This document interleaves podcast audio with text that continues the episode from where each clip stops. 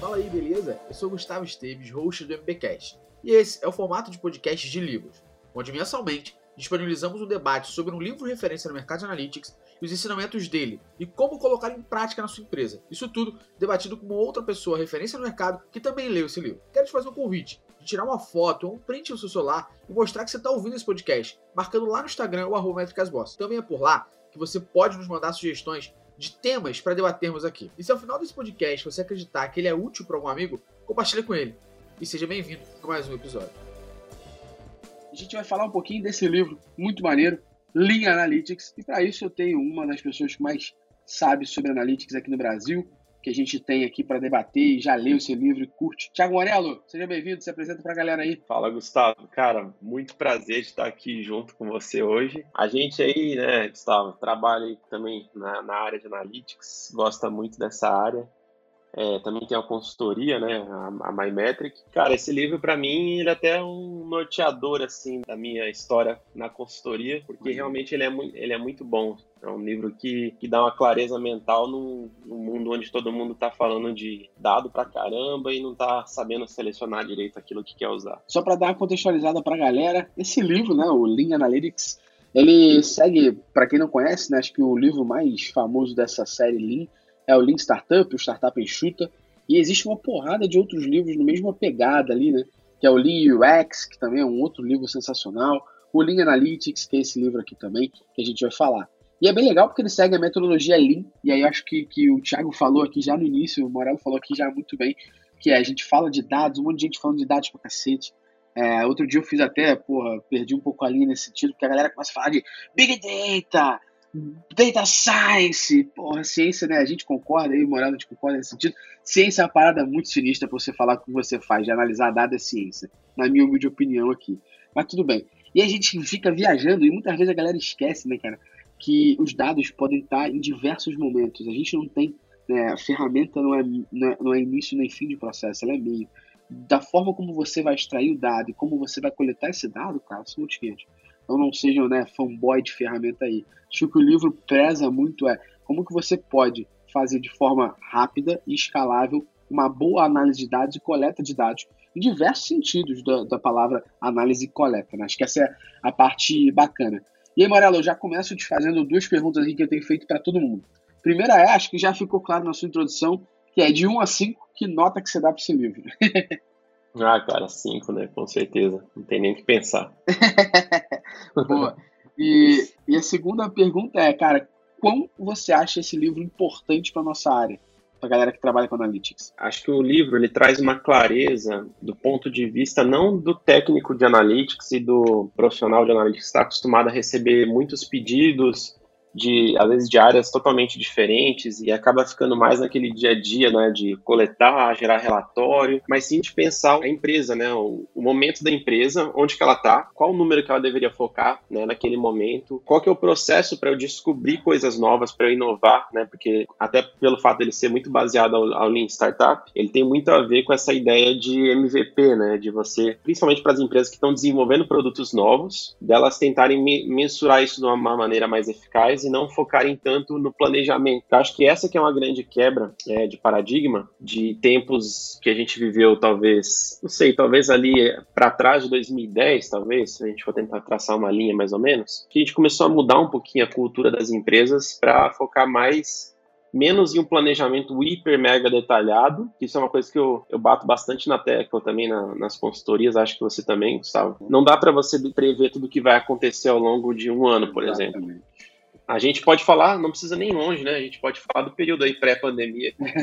Quem imaginava que a gente já está vivendo o que a gente está vivendo hoje e as coisas que as empresas estão fazendo, né? Então, para se adaptar a esse momento. Isso é bacana. O livro, cara, eu li, eu gosto muito de ler livros, né? Então já li bastante, né? À toa que a gente tem aqui o, o podcast de livros, que a gente está encabeçando, trocando ideia.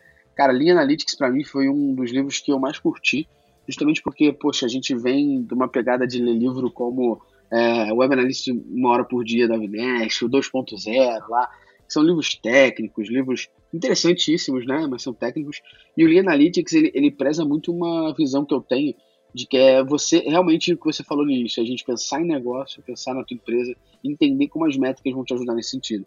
E eu gosto muito de bater nessa tecla, principalmente no, no que ele tange do, da parte de metodologia Lean, justamente para a gente parar com essa com essa nossa cabeça, principalmente quem está entrando agora e tudo mais, de que analytics é difícil, análise de dados é impossível. Meu Deus, eu tenho que ser programador, eu tenho que ser cientista de dados, inclusive eu tenho que ser criativo. Como é que eu faço isso? Eu nunca vou poder trabalhar com isso porque eu tenho que ter experiência.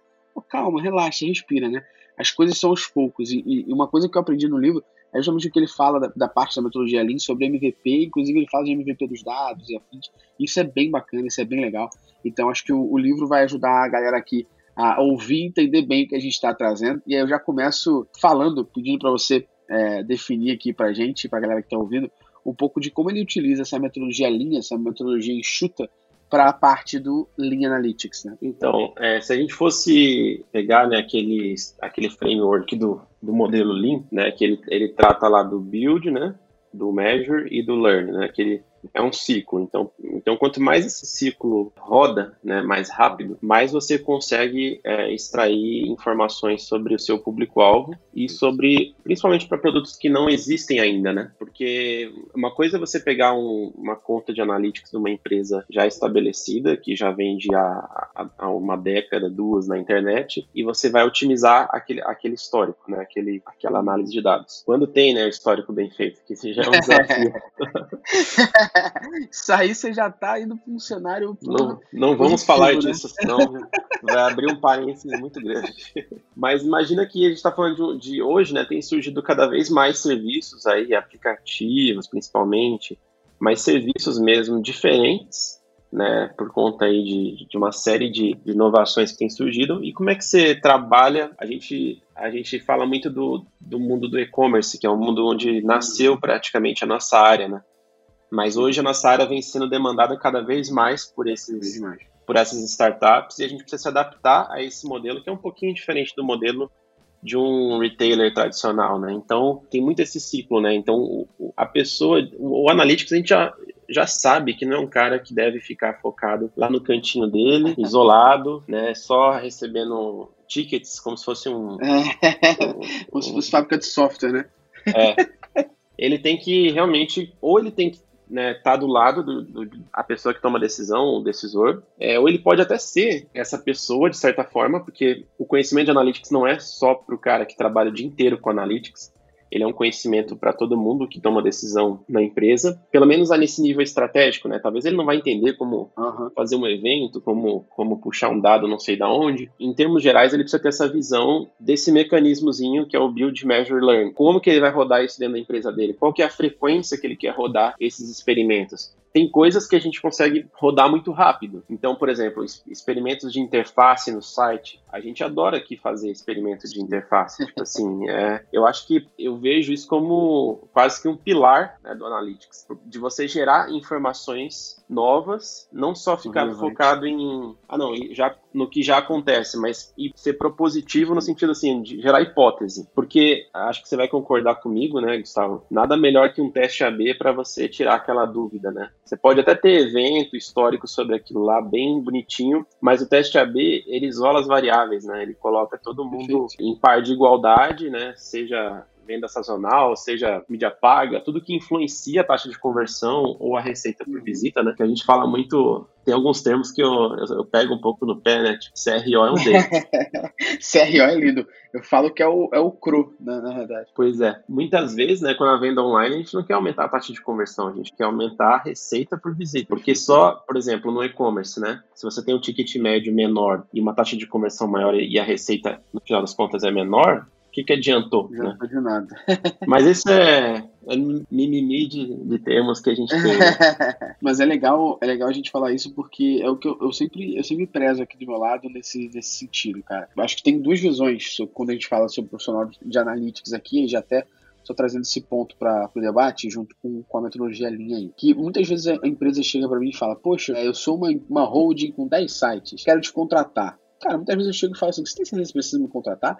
Porque talvez você ter um profissional que atendesse seus 10 sites fosse muito mais eficaz, um cara 8 horas por dia, uma menina 8 horas por dia pensando no teu negócio, e talvez seja o mesmo valor. que você vai pagar para mim. Só que uma pessoa aí do teu lado, que vai ter uma imersão muito maior. Então esse é um cenário. E o mesmo cenário acontece quando a gente está falando de um site pequeno, ou de uma empresa que tem um site só. Cara, se você tem um volume de dados muito grande, talvez tem um profissional aí dentro funcione muito bem. Se você tiver um profissional, é, se você tiver um volume de dados um pouquinho menor, talvez você não tenha condição de ter esse profissional aí o tempo todo. E aí o que, que vai acontecer? Você vai achar que esse cara trabalha pouco fazendo analytics, vai começar a jogar mídia para ele, vai começar a jogar relatório para ele, jogar um monte de coisa. A última coisa que ele faz é analytics. Acho que o profissional de analytics ele só evolui quando ele entende que ele tem que escutar e aprender. E aí acho que vai um tapa na cara de muitos profissionais que a gente conhece, né? Que se estufam o peito, que sabem a porra toda, mas, cara, dependendo do negócio que você vai trabalhar, você não conhece o negócio. Se você não conhecer o negócio, como é que você analisa o dado para tomar decisão? Você tem que conhecer daquilo, né? E acho uhum. que a parte do Lean Analytics, ele visa muito isso. Entender da empresa para saber que métrica te ajuda a tomar decisão.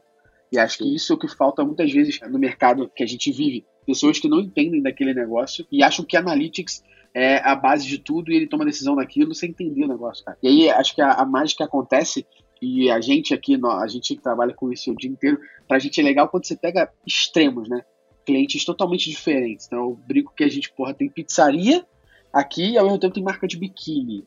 É, você tem hospital aqui dentro, ao mesmo tempo você tem aplicativo. Então são cenários muito diferentes que fazem que você aprenda de negócio para tomar decisão. E acho que o que você falou, é, eu concordo em gênero número grau, que é o profissional jornalista ele não deve estar isolado, ele não deve estar sozinho, para que ele pudesse justamente entender mais sobre o negócio e ajudar, não só em ser o decisor, talvez, mas também ajudar a tomar a, a decisão em cima disso, né? Cara, eu diria até uma coisa, assim, se, se eu fosse fazer um... Não é se eu fosse, porque a gente já faz isso de certa forma, né? Mas vamos considerar que alguém está ouvindo aí a gente quer contratar um profissional de analytics. O que, que eu diria para essa pessoa? É, cara, lembra daquele negócio do profissional em T, né? É o cara que é profundo num assunto, mas ele sabe um pouquinho sobre vários assuntos. O Analytics eu vejo ele como uma disciplina quase que central, né? Não é porque eu faço isso, mas é realmente porque tudo hoje precisa ser baseado em números. Baseado em dados, perfeito. Só que se eu não tiver a, visão prática da, do dia a dia de um profissional de PPC, um profissional de UX, né? Tem aí o UX que, que manja muito de UX e dados, né? Que ele, que ele aprofunda muito nisso. Um profissional de SEO, um profissional de social media, um profissional de e-mail. Tudo isso, se um profissional de analytics tiver tido experiências é, práticas, vai ajudar muito ele, porque ele vai, ele vai sugerir ações viáveis. Tem uma coisa que no, no livro fala, tem a, as métricas apenas especulativas, digamos assim, que são aquelas, uhum. met, aquelas métricas que, ah, você sabia que o usuário, quando clica no botão X, também clica no botão Y, tá? e aí? Beleza. Legal! É. Mas o que, que eu faço com isso, né? Vou, vou botar mais botão Y, então? Tipo assim, talvez sim, talvez não. Se tiver uma ação muito clara, e aí por isso que eu falo de ter uma visão prática, tem uma coisa até que, que a gente muitas vezes faz na, nas empresas, que às vezes não é nem papel nosso, é um papel de propor mudanças na, na interface, quer dizer, é papel do analista, mas não talvez a parte executiva. Mas a gente acostumou a fazer isso porque as empresas elas são é, deficitárias nisso, em, uhum. em lançar features, em, em, em, pensar, em vez de você reformular, por exemplo, pega aquela página, tá tudo ruim, derruba. Isso é o que a gente costuma ver, né, em pessoal aí de e-commerce, principalmente. O, a pessoa vê todo dia aquele site e chega um tempo que ela começa a sentir raiva daquele site. Vamos mudar aí tudo. Ela, Aí ela quer implodir o site, só que ela não sabe o que, que é bom e o que, que é ruim. É ruim. É, e a mesma coisa quando você vira totalmente, você não sabe também. O que, que é ideal, né? A gente também já está cansado de ouvir essa, essa pregação, mas é, é você ter a inclusão de pequenos elementos. Eu vou dar um exemplo prático aqui. A gente tem um cliente que vende ar-condicionado, né? É um, é um dos grandes players de, de ar-condicionado aí do, do Brasil. Como que a gente... É, aqui no livro também a gente fala né, muito sobre que as informações quantitativas elas não, elas não dão insights necessariamente. Ah, elas, elas falam muito sobre o passado. Como é que a gente consegue trazer o lado qualitativo para análise de métricas, né? Tem uma ferramentinha que todo mundo conhece, que é o Hotjar. O pessoal gosta muito de usar aquelas pesquisas do Hotjar, né? Que é, que é as uhum. lá. Eu não, não, não, sou totalmente contra, né? Não vou falar que eu sou contra isso, porque não faz sentido nenhum. Você ser contra a ferramenta, nem, nem a favor de é. ferramenta.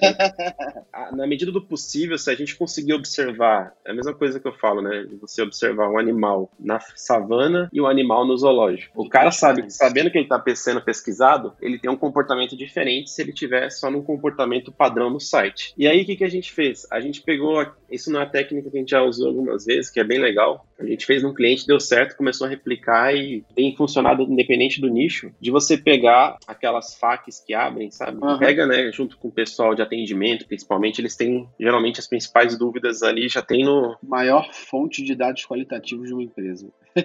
é.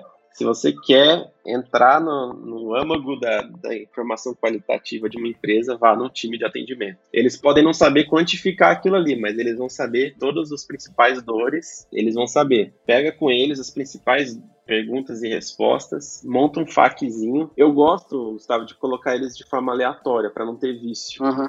Então, em vez de sempre ter uma posição fixa, é, eu embaralho eles para que não tenha aquele viés do, de posição, né? O primeiro sempre ser mais clicado pela posição Sim. na página. Depois de, isso já pode ser só por si só um teste AB e costuma uhum. ganhar, porque você está trazendo dúvidas que não tinha na página de produto sobre o seu produto, beleza, você está respondendo essas dúvidas. Mas o legal, depois que a gente sabe qual que é o mais clicado, e se a gente conseguir ainda, se tiver volume de dados, a gente consegue saber o mais clicado por quem compra, Exatamente. que é diferente do mais clicado por quem não compra. Às vezes é, é isso que também eu, eu fico um pouco pé da vida com não com o Hotjar, mas com as pessoas que usam o Hotjar, né? Que elas, né?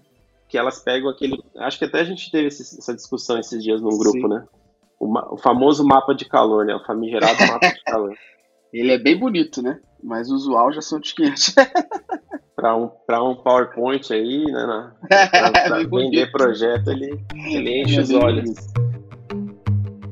E aí, a gente pega o mais clicado, que no, na ocasião né, desse, desse cliente, era uma questão sobre a voltagem. Ar-condicionado, é, por questões de fabricação, de custo de fabricação, não é comum a, é, não é comum você produzir ar-condicionado 110. A maioria uhum. é 220. Quem nunca teve ar-condicionado, não está acostumado a, a, comprar, não sabe disso. Vai que nem um bobo procurar ar-condicionado 110. Aí acha, acha umas marcas aqui não tão conhecidas. é, e fica meio, putz, não tem, vou para outra loja. E nisso você perdeu o cliente. Então a gente pegou essa informação e criou um, e aí a gente colocou um rótulozinho ali naquele box de preço, falando, se sua cidade é 110, clique aqui. Aí a pessoa clicava, abria um balãozinho explicando para ela essa questão que normalmente a pessoa compra um 220 mesmo, o instalador ele já adapta a instalação elétrica da sua casa. Assim como é comum já com chuveiro, né? Chuveiro é muito comum isso. Então isso é, é legal só para contar, assim como você tem esses pequenos experimentos né, do dia a dia do profissional de analytics, que eu acho que na minha visão, né, o, tem que ser conduzido pelo profissional de analytics, porque ele tem que ir lá da métrica exploratória, que é aquela métrica que fala, ó, oh, foi mais clicado em tal e tentar às vezes gerar uma proposta já de alteração que vai gerar mais informação para ele, para ele ele ele descobrir o que realmente seria uma versão mais ideal daquela página. E aí extraindo isso do conceito muito restrito essa questão de, de funcionalidades, a gente vem pro, vai, vai para o nível mais estratégico, que é o nível do negócio, né? Quando você está experimentando um produto, por exemplo. Né? Não, é, não é uma coisa que você vai fazer em forma de teste AB. É uma coisa que você vai ter que fazer, lançar um, um pequeno MVP. Uma coisa que é legal é antes de você lançar o MVP, já definir as métricas de sucesso. Rola da galera botar as coisas na rua e depois saber como é que é aí, o que, que, que, a gente mede, né? Acho que uhum. o básico de tudo é a gente saber o que a gente está fazendo, por que, que a gente está fazendo e o que, que mede isso. E não sei se. É, claro que a gente já viu muito disso, mas Quanto mais a galera gasta dinheiro e energia com o projeto, mais elas querem achar métricas que justifiquem o sucesso dele depois. Sucesso. É, quem aí, né, Gustavo, na nossa, nosso dia a dia nunca viveu uma migração de site, que o site novo convertia menos que o site antigo. O site antigo. Só que depois de um ano de projeto você vai dar, você vai voltar atrás, não vai, né? Isso é muito pertinente e acho que o que você acertou a passagem aqui falando um pouco da, da metodologia Lean, acho que funciona para todo mundo entender o processo do que a gente está falando, né? E, e, é o que eu sempre falo, cara. Tem um ponto do que você falou é, nessa parte aqui agora, sobre as mídias e afins, sobre, sobre SEO, sobre e-mail, sobre ads, sobre tudo isso. cara, não é porque eu faço analytics também que eu, que eu vou puxar a sardinha pro meu lado, mas, cara, não tem como, assim, é o que eu falo, as pessoas muitas vezes falam assim, ah, profissional de analytics tem que ser um ninja. Cara, não tem ser um ninja. Mas como é que você vai avaliar que o trabalho de SEO tá ruim se tu não sabe como funciona? Como é que você vai avaliar que o e-mail marketing tá ruim se você não sabe o que é uma taxa de entregabilidade? Como é que você vai avaliar que o Ads tá ruim se você não sabe como funciona aquela porra? Então, no mínimo, você tem que entender o básico desse sentido aqui. É lógico que aos poucos você vai evoluindo, mas para você avaliar se isso é bom ou ruim, para você tomar decisão e evoluir, você tem que saber é, o básico disso aqui. E aí, até para a gente já fazer aqui um tapa na cara da sociedade, a gente já vai fazer aqui agora, falar um, um pouquinho. Um soco de dados. Um soco de dados aqui agora, para a gente dar uma porrada. E aí, Tiagão, vamos, vamos tentar não perder a linha, Morella, aqui agora, quando a gente falar de, de métrica de vaidade. Se quiser dar uma respirada daí, eu respiro daqui, para a gente não perder a linha aqui, entendeu? Falando de métrica de vaidade para essa galera que tá ouvindo a gente. Eu já tomei meu calmante antes do, da gravação. Boa. Inclusive, antes da gente falar de métrica de vaidade, a gente precisa soltar aqui o nosso jabazinho. Você conhece a maior e melhor plataforma de streaming de vídeos de analytics? É, amigo, o Métricas Boss Prime é a plataforma de streaming de vídeos de analytics da MB que por um valor mensal ou anual você tem acesso ilimitado a todos os cursos disponíveis na plataforma. Já tem curso lá de Google Analytics, Google Tag Manager, Google Data Studio, Supermetrics, métricas para produtos digitais e muito mais. Você ainda consegue ter acesso a lives mensais com referências do mercado que a gente chama e são exclusivas para o MB Prime, além de acesso a uma comunidade onde você pode postar dúvidas, questionamentos que toda a equipe da MB Prime vai tirar. Todas essas dúvidas são ilimitadas. Se você ainda precisa de mais informação para poder garantir o MB Prime, então acesse prime.metricasboss/podcast, que tem uma oferta imperdível só para quem ouve aqui o nosso podcast. Então, Morelo, depois que a galera ouviu esse nosso jabazinho aí, acho que é importante entender sobre as métricas de vaidade, hein, meu irmão? E aí? Dava para fazer um podcast de 7 horas só falando disso. Mas é, basicamente eu vou pedir para você contextualizar as métricas de vaidade para a galera que está ouvindo e, e, depois a gente bate, bate um pouco nisso. E aí, cara, fica à vontade se quiser falar mal de page view, viu? métricas de vaidade, então, a grande Acho que é o. Grande, grande métrica de verdade. Grande vilão persistente aí, né? Não é o, o, mais perigoso, mas é o, é o que mais acho que convive ainda, né, com a gente. Uhum. E, cara, a métrica de vaidade é sempre assim: a gente quer impressionar alguém, aí a gente quer pegar o número que, que tem maior volume, ou o número que cresceu, né? Tem a gente às vezes vai no vai no analytics buscando algo bom e não analisando, né? Analisar não é buscar algo bom, né? Você não é um advogado, né? Acho que no papel do analista a gente não tem que defender uma ação de marketing. Acho que esse é o grande, talvez o grande lance de você ter uma consultoria e às vezes de ter um, uma pessoa que, por exemplo, eu vou falar uma coisa que alguns podem podem discordar, né? Mas vamos pegar aqui uma, uma empresa que tem uma, uma agência de performance. Aí a agência de performance executa lá as ações de mídia paga, beleza. No final do mês ela vai fazer uma apresentação dos resultados, o um relatório. Cara, você acha que ela vai falar mal do trabalho dela? É, você acha que ela é, ela é a melhor pessoa para fazer autocrítica? Quer dizer, autocrítica só ela pode fazer, né? Mas, é, mas ela é a única. Crítica do trabalho dela. Ela é a melhor pessoa para criticar o trabalho dela? Então, quando você tem um trabalho é, sério de analytics, você vai ter uma pessoa que não tem nada a perder com a, uma análise positiva ou negativa, né? Ela não está preocupada em defender uma ideia. Então, é, você não vai ficar procurando métrica de vaidade. Você vai, é, basicamente, você vai falar a verdade, né? O que que... E acho uhum. que dentro desse contexto da métrica de vaidade, acho que é uma coisa que a gente acaba é, vivenciando, isso que, que o Moral explicou, é uma definição linda sobre, sobre a métrica de vaidade, e acaba que, que é o que a gente muitas vezes vivencia no mercado em, em áreas muito básicas e simples, como ah, eu fiz uma postagem no Facebook, teve um milhão de curtidas, mas ninguém engajou. Então serviu de porra nenhuma, né? Isso uhum. é uma esfera básica. Até que você também entra numa esfera tipo mais avançada, que é a gente subir, por exemplo, um banner no home, na home do site, e ninguém clicar naquela oferta, mas alguém falar, ah, mas todo mundo clica na setinha de passar.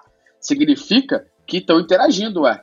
Então, então você está buscando uma métrica para justificar. Né? É o mapa de calor aí. Tá. Você está buscando uma métrica para justificar que, que, a tua decisão é boa. E na realidade, cara, acho que a gente tem que buscar sempre as coisas para invalidar essa hipótese. Nunca para validar. Validar aquilo que você faz, é, tipo, acho que a gente sempre vai querer. Tenta sempre buscar, acho que a, a métrica de validade vem nesse sentido, de da gente ir ao oposto. Se a gente for sempre pensar em como a gente invalida aquilo que a gente fez, aquilo que a gente pensou, você nunca vai usar a métrica de vaidade porque ela vai sempre querer puxar a sardinha pro seu lado. E a métrica de vaidade muitas vezes não faz sentido com aquilo que você está vendo. E aí eu dou um salve aos blogs, é, sites de, de revistas, jornais e afins que gostam de, fala, de mostrar que o artigo mais lido não é nem aquele que ele mede pela sessão, né? Para dizer que é o mais acessado. Na realidade, o mais lido é aquele que ele mede pelo page view. Uhum. que é, aquele é. que mais é recarregado, ele diz que é o mais lido. Ou seja, é uma desinformação acelerada aqui nesse sentido, né? E aí acho que, que isso faz uma conexão muito boa, né, Morello, com duas questões aqui é, que a gente vê no livro, que é aplicar é, essa metodologia dentro da empresa, junto com, de fato, listar as métricas que são importantes para o seu negócio, né? Acho que o livro fala muito sobre isso, né? Entender, principalmente, assim, qual estágio o teu negócio se encontra. Acho que, é, que esse ponto aqui é bem importante. Eu queria que você falasse um pouco aqui para a gente sobre a aplicação dessa metodologia dentro das empresas nesse processo de entender em que estágio o teu negócio se encontra e que de, métricas de fato são importantes para o teu negócio e não que você fique baseando em coisas que você acredita serem legais. Né? Existe, existe essa no livro, né? Ele fala bastante de você ter uma certa sobriedade, né, em relação a métricas, porque hoje, como tem muita informação, não só os dados que a gente tem acesso, mas a informação que eu falo de até de blogs e, e conteúdo né, que você uhum. encontra pela internet falando muita coisa.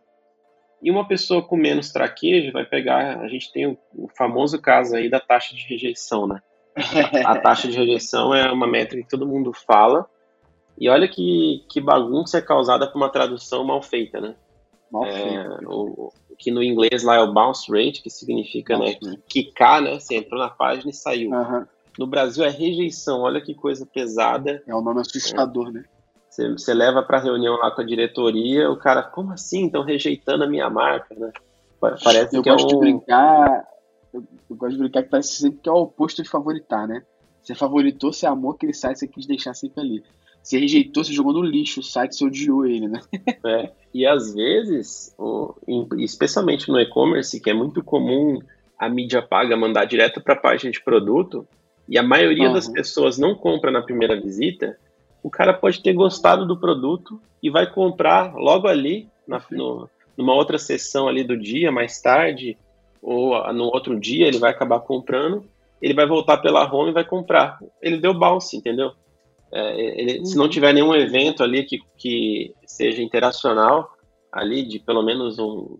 Tem até o um hackzinho, né, da taxa de rejeição. É, né? Eu nem vamos entrar nisso.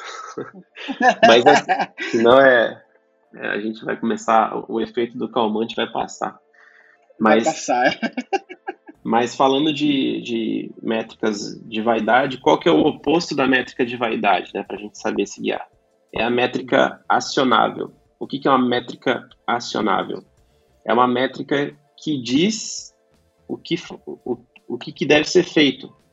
Né? Então, quando a gente tem lá, por exemplo, o exemplo que eu dei do FAC lá, né? O que, que uhum. isso diz? Pô, a dor maior do cliente é a questão da voltagem. Legal, eu tenho isso no FAC, mas será que eu não deveria ter isso ainda mais visível? Outra, outra métrica muito acionável, né? A gente tem feito muita análise de frete, que realmente passa despercebido, assim, né, na área de analytics. O que, que é analytics, né, Gustavo? Acho que, acho que é importante falar isso, né? Porque é uma boa definição a pessoa pensa que é só analisar aquilo que comumente é comportamento no né, Web Analytics ou Digital Analytics, né, seja lá como você queira chamar, tem coisas que a gente costuma analisar. Mas, cara, tudo que influencia em venda é minha, é minha área, sabe? Eu tô, tentando, eu tô tentando otimizar. Ah, não, deixa pro cara lá do, da logística resolver isso. Né? É, teve um grupo aí que a gente teve essa discussão, né? Deixa o cara da logística resolve. Cara, o cara da logística não tá vendo quantas sessões eu mando, que calcula para aquele CEP e que dá que o frete ou, ou não entrega, ou que o frete é muito caro, ou o prazo é muito alto. que no final das contas vai me dar uma ruptura ali de venda, entendeu? Isso é um dado cara, totalmente esse... acionável. Não é uma meta. Cara, isso é um dado muito foda. E já pegando o teu gancho, a gente tem um, porra, um case bem legal aqui com uma pizzaria que ela tem um monte de franquia, né? E aí é, é uma pizzaria que é um dominó, tá? É. Mas ela tem um monte de franquia, né? Essa pizzaria. E não necessariamente todo mundo é obrigado a abrir e encerrar nos mesmos horários. As franquias têm um pouco de autonomia nisso. E aí o que acontecia? Você entrava no site na hora do almoço, vamos supor, porque tem uma situação que você pode comprar delivery para receber em casa ou comprar retirado do balcão. Né? Beleza. Já dá aquela fome quem tá ouvindo o podcast, já pode. Já dá aquela fome, né? e aí, basicamente, cara, a gente viu que o horário de meio-dia era um horário que tinha um pico de acesso além do horário depois das seis da tarde. Só que um monte de loja não abria para almoço. O que, que, a gente fez? Que a gente mapeou todos os CEPs, através de evento que digitavam lá os CEPs, pegou o range e viu quais seriam as lojas que teriam um puta de um resultado se abrisse para almoço. Vamos fazer um MVP, vamos testar com uma loja específica só. Abre essa loja para almoço. Porra, passou a funcionar, essa loja funcionou. A gente passou a ter mais de 40% das lojas que não abriam para almoço passaram a abrir para almoço justamente porque entenderam que existia necessidade de alguém querer comer pizza com os amigos hoje. Ué, qual o problema, né? O build, measure, learn aí, né? É isso aí. É isso aí. É o ciclo Mas só, só um parênteses, cara. Você sabia que a pizza ela na verdade é um gráfico de pizza em tempo real de quanto pizza falta. Isso é verdade. Falar de uma coisa que inclusive é muito maneira que você que você mesmo me contou quando a gente estava trocando uma ideia sobre o podcast, que é o OMTM, né, que é o One Metric That Matters, que é a métrica que mais importa no sentido do, da, da, do nosso negócio, da nossa empresa, da ação que a gente está fazendo. E aí eu queria que você explicasse assim, o que, que é esse One Metric That Matters, para a galera entender o que, que é isso que, que, que ele fala no livro, e ao mesmo tempo é, tentar a gente correlacionar isso às outras duas informações, que é as métricas que importam para o teu negócio, a utilização disso, e como é que você utiliza essa parte aqui do livro dentro do teu negócio e no momento que você se encontra. Acho que é legal isso para tangibilizar para a galera a utilização disso na prática, né? que é algo que você, o nome da tua consultoria, MyMetric, vem daí também, né? então você conhece bem. Pois é, cara, justamente isso, assim, acho que o, por que, que eles criaram, na minha visão, o The One Metric That Matters, né? Porque existe tanta coisa para a gente focar, tanta métrica que se fala que é importante, que existe uma tendência da gente a, a procurar abraçar o mundo.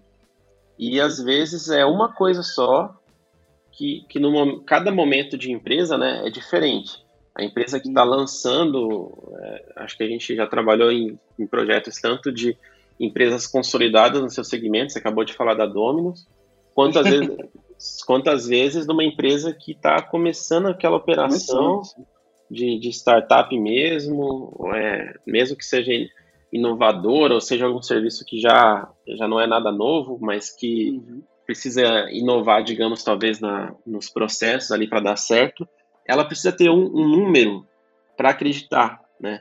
Quando eu falo uhum. acreditar, é no sentido, não que os outros estão errados, né? Não vamos falar disso. Mas é, é, é um número que ela possa guiar e saber que aquele número representa o sucesso dela. O, o, o livro, se eu não me engano, ele, ele dá o exemplo do, do Slack, né? Que por, por, por muito tempo o, a métrica de sucesso do Slack não tinha nada a ver com faturamento né, no começo.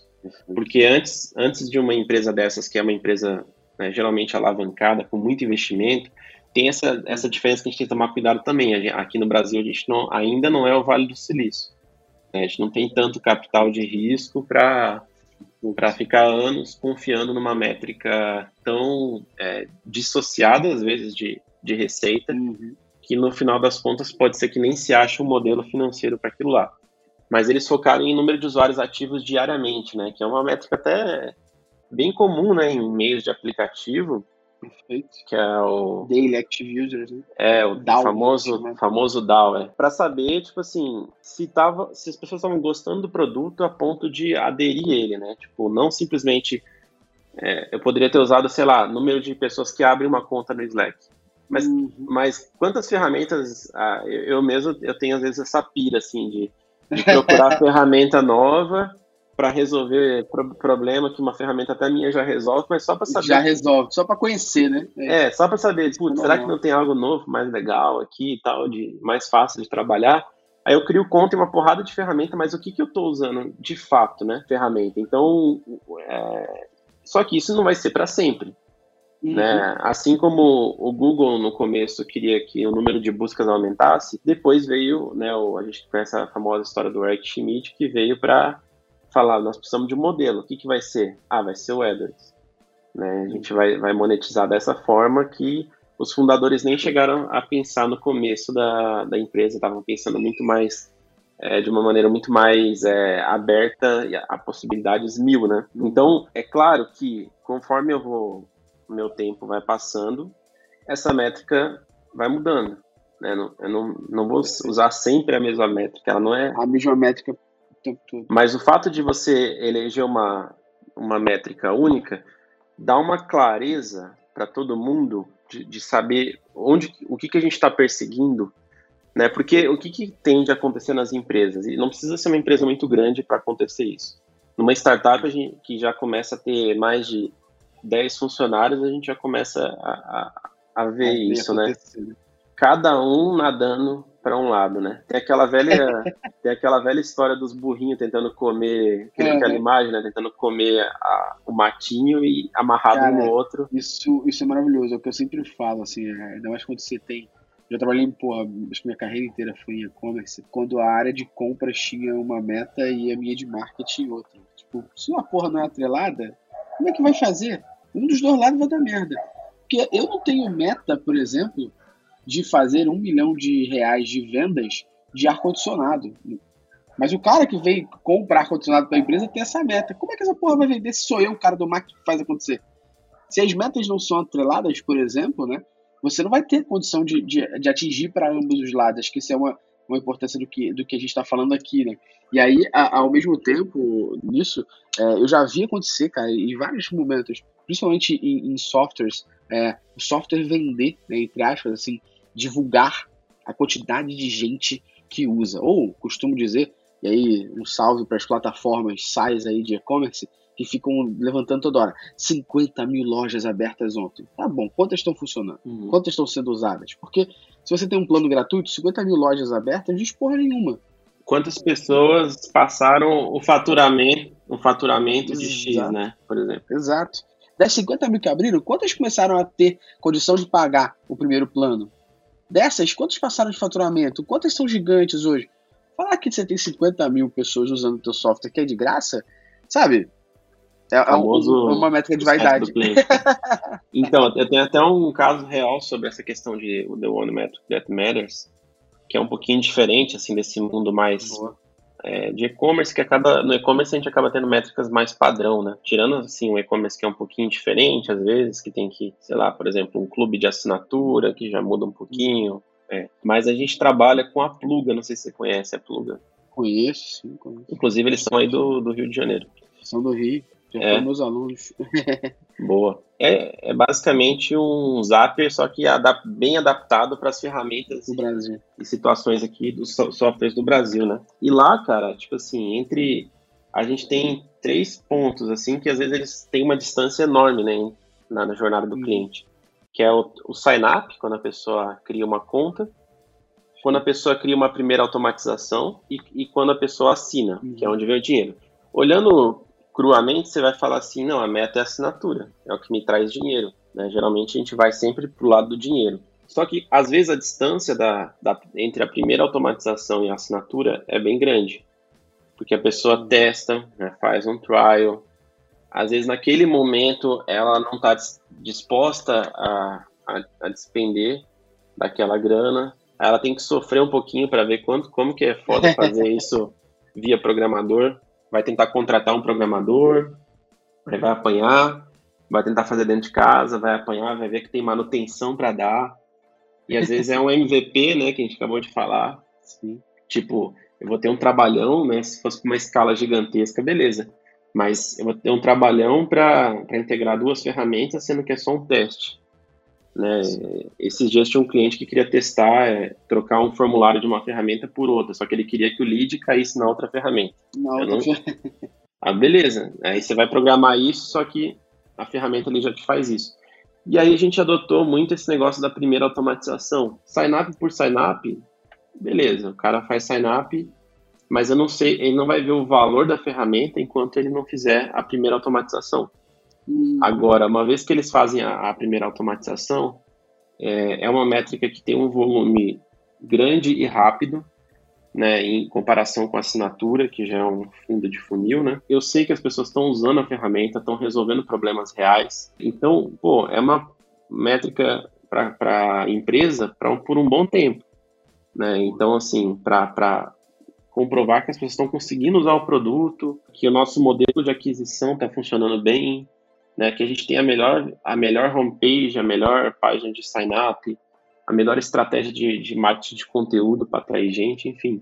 É muito legal nessas né, discussões. Isso é, isso é muito foda, porque, tipo, e é legal agora que a gente tem aqui na Métricas o produto também nosso, né, que é o, que é o curso, que a gente acaba também usando isso aqui internamente, né, é, não fazendo Java nesse momento nenhum, não vou nem falar do curso, vou falar do, do que a gente analisa lá dentro. Mas é legal, porque eu poderia falar assim, poxa, eu tenho um monte de gente que assina, que é aluno meu, legal cara tem sete dias trial, né? Se o cara em sete dias mete o pé, o que, que adiantou? Não entrou nenhum dinheiro para mim. Então, uma métrica que a gente analisa muito aqui não é nem o churn da pessoa cancelar, porque a gente sabe que a gente é uma mensalidade, então a pessoa pode cancelar, voltar daqui a pouco, quando tiver um novo curso e tudo mais. Mas o que a gente analisa muito aqui internamente no nosso negócio é o progresso do aluno frente a um curso para outro. Porque eu sei que eu tenho vários cursos lá dentro. Se a pessoa acaba um curso e ela engaja no outro, eu sei que ela está evoluindo. Se ela evoluir, eu tenho certeza que ela não deixa de pagar a ferramenta, porque ela vai ver outros cursos, ela vai começar agora a aplicar isso no dia a dia dela, ela vai começar a usar a minha comunidade para tirar dúvida e ela vai começar a entender e enxergar o valor que o, curso tem como um todo, porque não é um curso, é uma plataforma, vamos dizer assim. Né? Então isso é legal. Eu podia muito bem focar em quantos alunos entram e falar, pô, o nosso curso tá bombando, eu tenho mil alunos. Pô, mas todo mundo sai em sete dias, não adianta porra nenhuma. E o nosso foco não é. O, o churn não é um, por exemplo, e normalmente quando a gente fala de size, quando a gente fala de curso, todo mundo fica desesperado com o churn. Pô, deu churn, saiu. O meu é foco maior é, faz, né? é. O meu foco maior é fazer com que o progresso do aluno aconteça. Então a gente criou metodologia, a gente pegou o, livro da Vinest lá, uma hora por dia, e dividiu todos os nossos cursos para o cara estudar uma hora por dia, para mostrar, porra, você dedicar uma hora por dia, cinco dias da semana, em algum local, indo para o trabalho, voltando para o trabalho, na hora do almoço, quando, ao acordar, antes de dormir, você consegue terminar os cursos, sabe? Vários cursos em um mês, por exemplo. Então isso tangibiliza para a pessoa, ela começa a progredir, e aí a gente viu que quando ela termina um curso, cara, dá nem um dia, Thiago, ela já engaja no outro. Porque ela, porra, terminei, cara, que maneiro. E ela engajou, e a gente promove isso, isso faz com que ela evolua, ela usa a comunidade aí, aquele, uh, o nosso processinho gira de novo, né? Então, é importante é você focar na métrica que te importa. E para a gente aqui, a métrica que importa é o progresso do aluno, que ele evolui, ele evolui, ele utiliza melhor o, o nosso produto, né? Acho que, que é um, um case legal.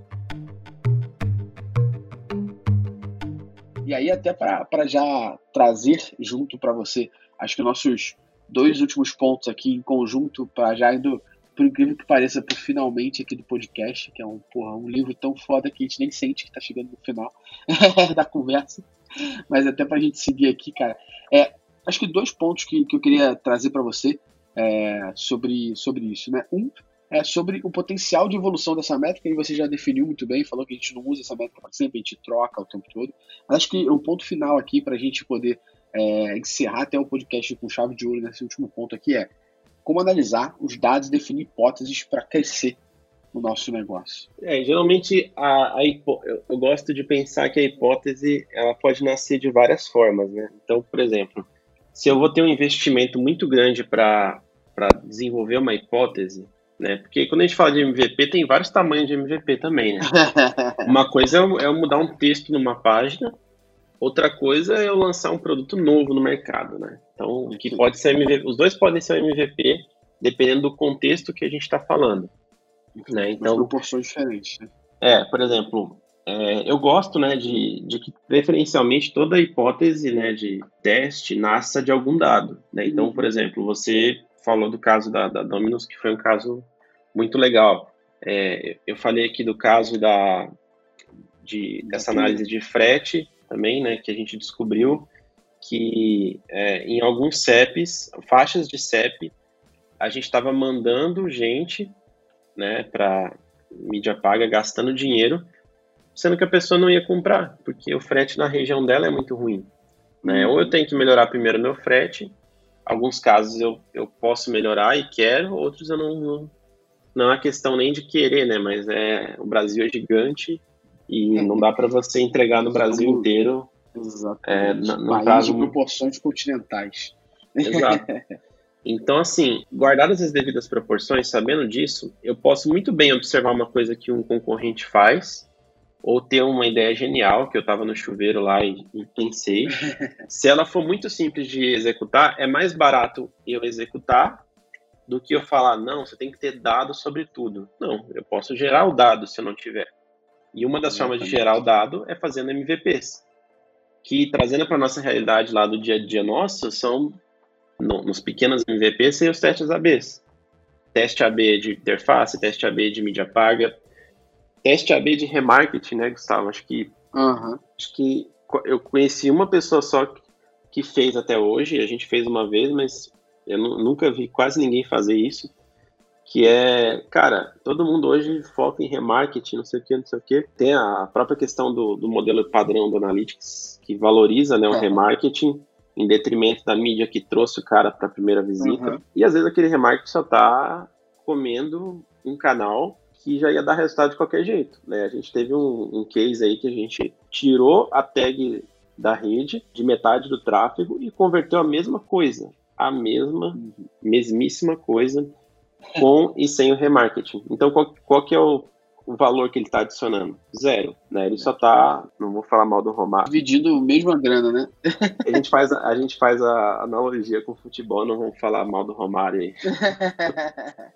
mas, mas assim, então, então sabendo dessas questões, né, práticas, quanto, por isso que eu falei, lembra, lembrando novamente, né, da, do analista ter um, um pezinho na prática ou um pezão, né? Se dependendo da empresa, às vezes é o próprio cara que vai executar. Do tamanho da empresa, né? Você sabe o tempo que leva para executar uma tarefa. Às vezes, a análise vai ser mais trabalhosa do que você executar uma tarefa que vai te gerar um novo dado e aí sim você volta para análise, né? E isso tem muito a ver com MVP, tem muito a ver com, com execução de testes, com execução de, de novas coisas que às vezes ninguém nunca fez.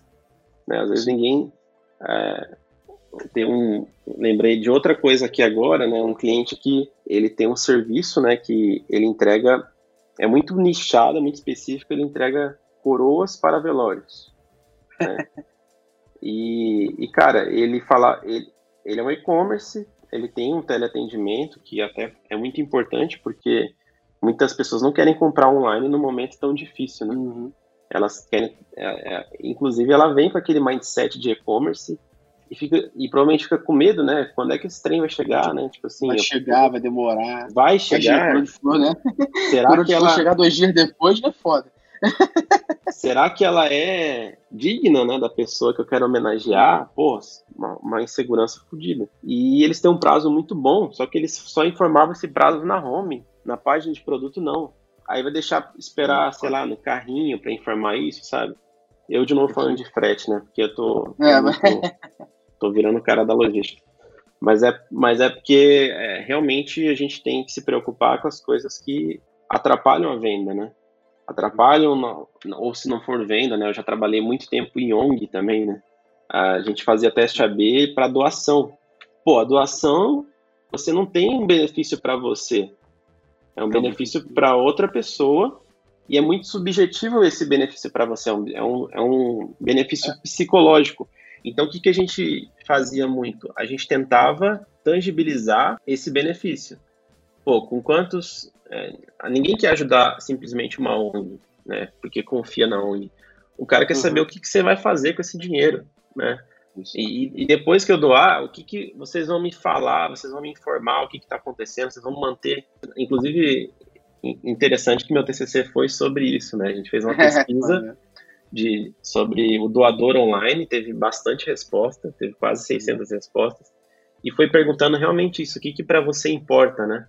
Então, assim, talvez resumindo a história, né? Você tendo essa, esse pezinho na prática, você sabe o tempo que leva para implementar cada experimento. Uhum.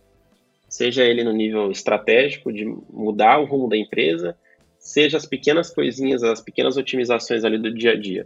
Então, mede bem né, esse tempo para você não, às vezes, não, não tornar o planejamento ou a análise mais custosa do que um experimento, entendeu? Eu gosto de pensar muito assim, né, de, cara, deixa a prática te mostrar, não tenta ficar antecipando coisas que nunca vão acontecer. Tem um, tem um livro, fugindo um pouquinho do. Mas tem muito a ver com isso. Fugindo do livro do, do, do Lean Analytics, tem um livro que eu adoro, eu sempre falo dele, é o Rework, né? O Rework, em inglês acho que chama Reinvente Sua Empresa. Em inglês não, em português. e ele fala que tem um capítulo, assim, um capítulo não, tem várias pedradas de administração, assim, de empresa, uhum. de gestão de equipes que são totalmente é, contrárias. Inclusive, é um dos caras que mais defendeu. Tem até um outro livro dele, que é o Remote, que defende o trabalho remoto há, há bastante tempo. São dos fundadores do, do Basecamp. Você conhece, né, Gustavo? Os caras Sim. são, são é, conhecidos. seis anos de home office. é. Não tem como não conhecer os caras. Pois é. E ele fala, uma das coisas que eu gosto muito do livro, é que ele fala que tem a coragem de falar, né, que planejamento é adivinhação é um exercício de você tentar adivinhar o que, que vai acontecer no futuro, né, estabelecer metas, e, e, às vezes não é isso que é o mais importante. O mais importante é você ser responsivo aos números, ao que acontece na realidade, né? Os números da realidade. E não se iludir com os números da vaidade, né? É remote, dá para fazer um hack. É. e até para aproveitar aqui, já para a gente ir para os nossos finalmente, cara, isso é bem legal. Você falou da, da doação, a gente trabalha aqui de, com muito orgulho de pro bono com Médicos Sem Fronteiras. E uma das coisas que a gente, que a gente fez com eles foi bem legal. É, quando você está na página de doação, acho que tem dois cases legais lá. Um é quando você está na página de doação, você bota o valor, ele tangibiliza aquele valor em quantas vacinas você está doando. Então você não está doando 10 reais, você está doando X vacinas para curar o ebola. Isso é um case do caralho, tipo, tangibilizou muito, porque foi o que você falou. Você não está doando 10 pratas para o Médico Sem Fronteiras, você está doando a vacina que vai tratar alguém em tal lugar. E você tangibilizar isso é do caralho, sacou? E a gente, a gente dá, fez algumas ações com eles sobre recompensa para evitar churn. Então, quando tá próximo de um ano, você ganha um badge, sacou? Tipo, pô, você é, é doador há um ano e aí um monte de gente posta com orgulho, saca? Aí não, não cancela, você faz um, um plano anual, uma parada do tipo. Isso é um case legal. E outro, aqui internamente, mas Sem Fronteiras tinha um grande problema nesse sentido, que é, poxa, ele quer aceitar que todo mundo possa doar. Só que ao mesmo tempo ele não pode né, esquecer que ele precisa da doação. Então o que acontecia muito era, poxa, nesse momento eu tô aqui e eu vi lá o, o, o Coldplay cantando Fix You no comercial e eu me senti uma merda, eu entro no site e eu quero doar. E aí eu falo, vou e, eu falo que quero doar com boleto. E aí dá dois dias eu não pago, né? A, a, minha inspiração já passou, né? Então uma coisa que a gente fez foi, cara, será que vale a pena aceitar boleto? Vamos fazer um teste AB, um com boleto, outro sem. Cara, não mudou nada a vida. Então remove o boleto, sacou? Vamos só aceitar cartão. Porque as pessoas vão ter. Se você aceitar boleto, pode ser que ela prefira pagar, porque entre aspas ela bota na cabeça que ela cancela quando quiser, né? Se ela não pagar o segundo boleto. E ao mesmo tempo, o cartão, é, se ela não tiver o boleto e ela tiver naquele momento de querer doar, ela vai buscar o cartão e vai fazer essa doação. Então acho que é, é legal aí, só unir esse último pedaço aqui. Tiagão, só quero te agradecer imensamente pelo nosso papo, nosso livro Lean Analytics inspira todo mundo e acho que a galera que está ouvindo aqui se inspirou e viu né, as aplicações do que a gente viu e leu no livro sendo aqui feitas por, por, por você, por nós aqui também, a gente tangibilizando isso que foi feito. Espero que você tenha curtido e obrigado, cara. Cara, muito obrigado pela oportunidade. É, acho que não vai faltar, a gente vai estar sempre aí na, na def... outras oportunidades da gente estar defendendo aí Sim. sempre. A gente pensa muito igual, né? A gente tem as mesmas bandeiras e vamos continuar defendendo isso daí para que o mercado cada vez mais é, tenha essa preocupação e esse ceticismo saudável, né? É isso aí, é isso aí. E que as pessoas parem de medir page view, porque page view é o caralho. Então, com essa frase, eu encerro o nosso podcast e agradeço mais uma vez ao Morello aqui e a você que ouviu a gente. Até o próximo episódio. Valeu! Valeu!